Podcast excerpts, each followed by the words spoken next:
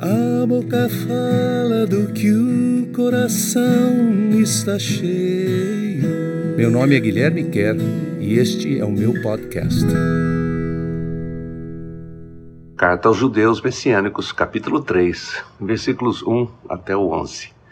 Hoje nós vamos estudar esse capítulo que fala sobre a superioridade de Jesus em relação a Moisés. Jesus é maior do que Moisés. Obviamente, Moisés é um homem de Deus, um homem que Deus escolheu para ser o grande líder, o grande legislador, o libertador do seu povo, que o tirou do Egito, da casa da servidão e o levou para um lugar, uh, um lugar de promessa, um lugar que Deus havia prometido para eles para ser sua própria terra.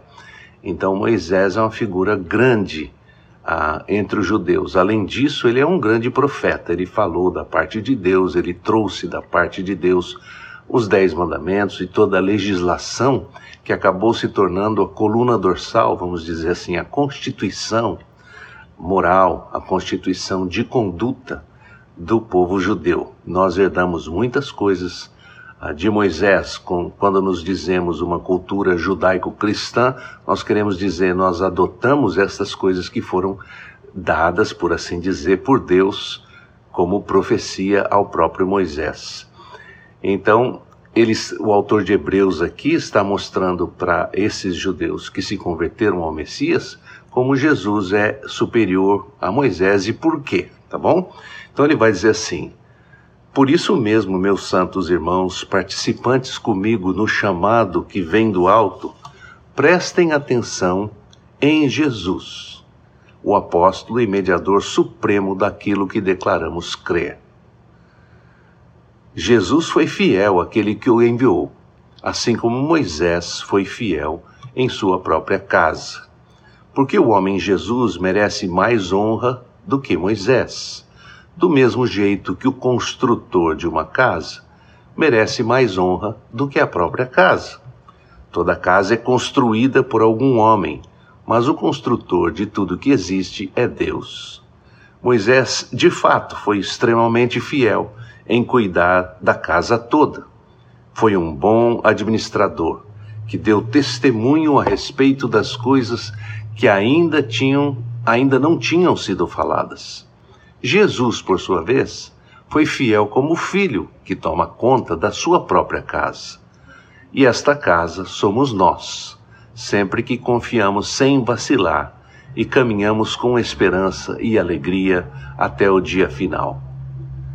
Isso está de acordo com a palavra do Espírito Santo que diz: Hoje, se alguém ouvir a sua voz, não endureça o seu coração, como nos dias em que foram provados na tentação do deserto, quando seus pais me testaram, me puseram à prova e viram tudo o que eu fiz durante aqueles 40 anos.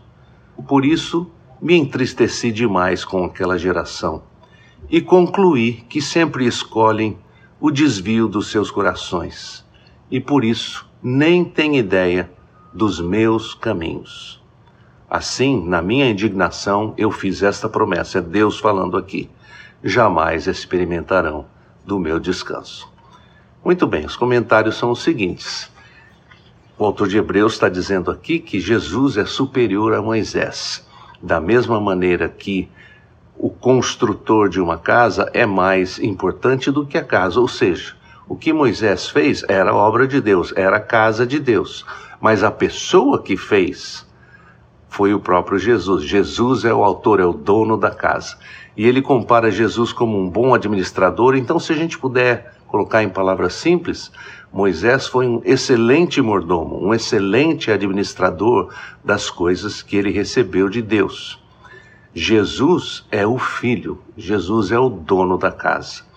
E aí ele, o que ele está tentando dizer, na verdade, não é apenas que Jesus é melhor do que Moisés, por quê? Para dizer que Jesus é melhor? Não, porque a revelação, a clareza com que Jesus revela ao Pai é muito maior do que a clareza que nós poderíamos ter ou que alguém possa ter a partir dos escritos do Antigo Testamento e da revelação que veio através de Moisés. Obviamente, aquela revelação conduz ao Messias, deveria nos conduzir até o Messias. Mas o Messias é o próprio dono da casa. Então ele sabe exatamente como a casa funciona, como é que é, como é que não é. Então ele está dizendo isso.